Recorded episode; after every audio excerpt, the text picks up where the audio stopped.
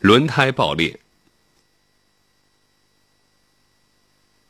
行驶中，轮胎发生爆破之前，一般不易察觉，只有在行驶中出现爆破声，随之出现偏行或危险的摇摆时才发现。爆胎时车速越高，危险性越大，造成的事故也越大。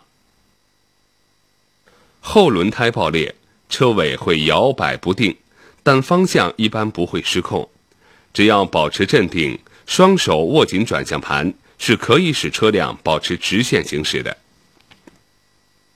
前胎爆裂危险较大，一旦爆胎，方向立刻向爆胎一侧跑偏，驾驶人很难控制转向盘。发生轮胎爆裂时，应双手用力控制转向盘，抬起加速踏板，尽可能保持车身正直向前，并迅速抢挂低速档，利用发动机牵阻使车辆减速。爆胎后，当发动机牵阻作用尚未控制住车速前，不要冒险使用行车制动器停车，以避免车辆横甩发生更大的险情。